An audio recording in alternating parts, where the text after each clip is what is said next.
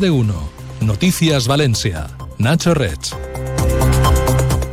Buenas tardes. La primera mascleta de las fallas de este año que se va a disparar en unos minutos en la plaza del Ayuntamiento de Valencia va a recordar y homenajear a los 10 fallecidos en el incendio de Campanar con un minuto de silencio antes de empezar. Además, no tendrá ambientación musical previa como muestra de respeto también a los afectados por la tragedia.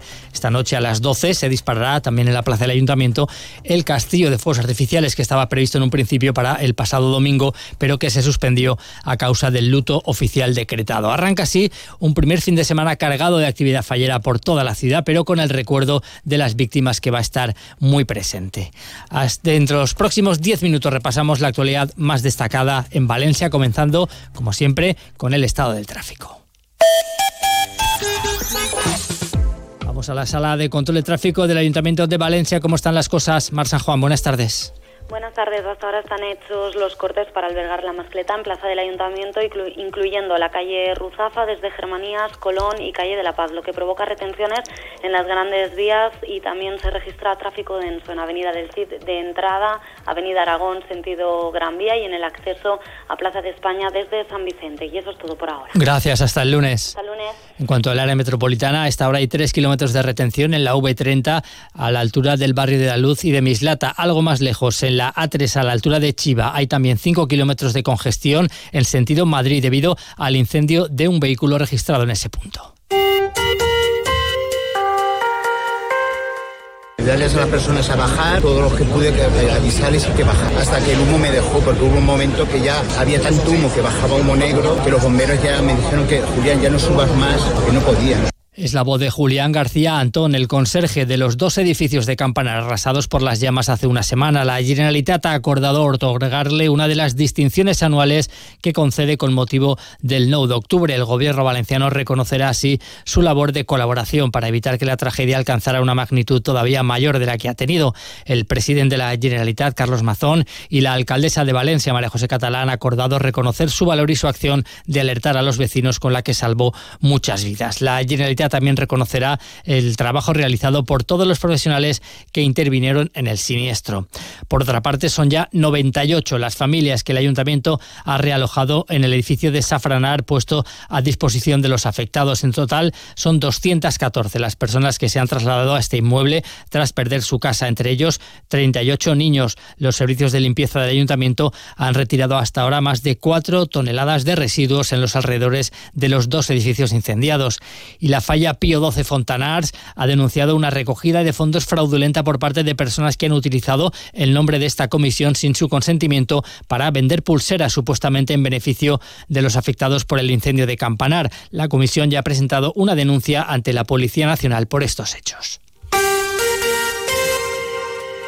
El Ayuntamiento de Valencia cerró 2023 con un superávit económico de más de 77 millones de euros. La Junta de Gobierno local del consistorio ha aprobado este viernes la liquidación del presupuesto municipal del año pasado. Los datos que ha desgranado la concejala de Hacienda, María José Ferrer San Segundo, reflejan que el Ayuntamiento ejecutó en 2023 inversiones por un montante total de 123 millones, una cifra récord en la última década, según la regidora, y que supone un grado de ejecución del 44%. Ferrer San Segundo ha explicado que el 87% del presupuesto de inversiones ejecutado corresponde al segundo semestre del año, ya con el nuevo gobierno de PP y Vox al frente del ayuntamiento. Por otra parte, la deuda del consistorio se redujo el año pasado en 43 millones, dejándola en 189. Además, hubo 44 millones de ingresos no previstos fundamentalmente por la vía de impuestos gracias a la mejora de la actividad económica. Son datos que para la concejala de Hacienda demuestran que había margen para la rebaja fiscal por valor de de 70 millones aplicada este año por el ayuntamiento. Lo que viene a, demostrar es que había margen para poder aliviar la carga fiscal de los ciudadanos mediante una bajada de impuestos. Eh, los números lo, lo, avalan y de alguna manera sí que pondría en entredicho, numéricamente hablando, las razones que se daban o incluso la resistencia que hemos tenido del anterior gobierno municipal durante todos los años, incluidos los durísimos años de pandemia, a no reducir esa eh, presión fiscal. La Junta de Gobierno local también ha aprobado hoy las ayudas anuales para el pago de las tasas de exámenes oficiales de idiomas. En total se destinarán 60.000 euros para devolver esas tasas a quienes aprueben las pruebas de siete idiomas, valenciano, inglés, francés, italiano, alemán, portugués y chino. Podrán concurrir a estas ayudas los mayores de 14 años empadronados en Valencia que hayan aprobado los exámenes en el periodo comprendido entre agosto de 2023 y julio de este año. La Junta también ha aprobado conceder ayudas por 42.000 euros a los comercios de la calle Alacant, afectados por las obras del pasaje subterráneo entre las estaciones de metro de Alacant y Xàtiva. El ayuntamiento dará un máximo de 2.000 euros por cada comercio. En su reunión de hoy, el gobierno local también ha acordado pagar el premio económico al equipo de arquitectos y paisajistas ganadores del concurso de ideas para la reforma de la plaza del ayuntamiento. Más de un año después del fallo, el arquitecto Miguel de Rey y su equipo podrán así por fin cobrar los 10.000 euros de premio fijados en las bases del concurso. Sin embargo, deberán esperar todavía un poco más para recibir el medio millón de euros que le corresponde también para redactar el proyecto de reforma de la plaza. El pasado mes de septiembre, ya se lo contamos, el gobierno local aprobó una resolución que paralizaba la adjudicación de ese contrato de redacción del proyecto. La alcaldesa de Valencia, María José Catalá, aludía entonces a la necesidad de revisar la propuesta ganadora para adaptarla a los criterios del nuevo gobierno. Yo ya dije que el proyecto que de la anterior corporación era un proyecto sobre el que yo tenía muchas dudas y por tanto lo hemos estado valorando, hemos estado hablando y, internamente en el equipo y por tanto nosotros tenemos un proyecto que responde a una forma de ver la plaza del ayuntamiento totalmente distinta. A primeros de año os diremos exactamente cómo va, vamos a encauzar esta situación. Como escuchábamos, Catalá anunció que a principios de este año desvelaría los detalles que el PP y Vox quieren introducir en el proyecto de reforma de la plaza del ayuntamiento, pero todavía sigue sin darlos a conocer. Y hablando de la plaza del ayuntamiento, al segundo intento el consistorio ha podido encontrar una empresa que se encargue de catalogar y recuperar los restos de la antigua tortada de Goerri que presidía este emblemático espacio de la ciudad. Según ha sabido Onda Cero, el gobierno local ha adjudicado de manera provisional este contrato que, tal y como les adelantamos, tuvo que quedar desierto en primera instancia el pasado mes de septiembre porque nadie presentó oferta. Los trabajos costarán 106.000 euros y la empresa adjudicataria tendrá dos meses y medio para acabarlos.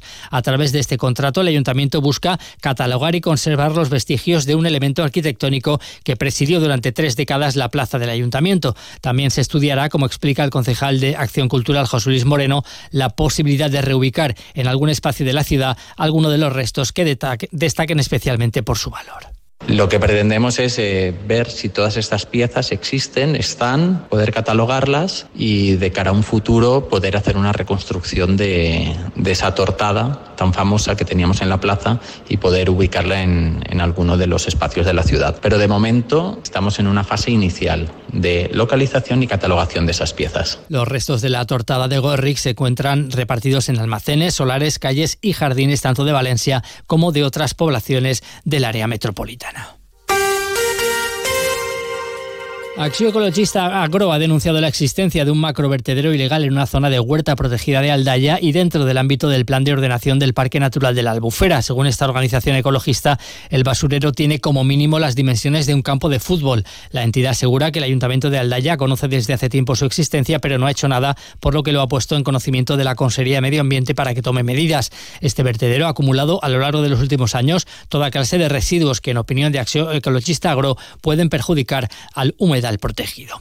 Y el Ayuntamiento de Godella ha decidido delimitar una nueva área de vigilancia arqueológica para proteger la Torreta del Pirata, la cantera y el acueducto romano descubiertos durante los trabajos de urbanización de esta zona. Además, llevar a cabo eh, actuaciones para poner en valor estos restos mediante carteles explicativos. Por otra parte, la Generalitat ha aprobado la propuesta presentada para la integración del acueducto en las parcelas privadas y públicas por las que discurre. Y sepa también que el presidente de la Diputación, Vicente Monpó, está visitando hasta ahora las obras de la última fase de desdoblamiento de la carretera CV370 que conecta Manises con Ribarrocha de Turia. La actuación, que comenzó hace unos días, afecta a un tramo de dos kilómetros, unas obras que costarán 12 millones y medio de euros y que durarán 18 meses. Concluirán así las actuaciones de mejora de la CV370 que se iniciaron en 2013 y que se han llevado a cabo en cuatro fases.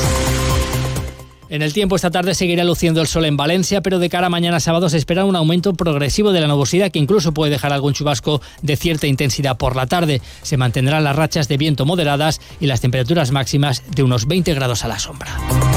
Las 2 menos 10, ahora resumen de la actualidad regional aquí en Onda Cero.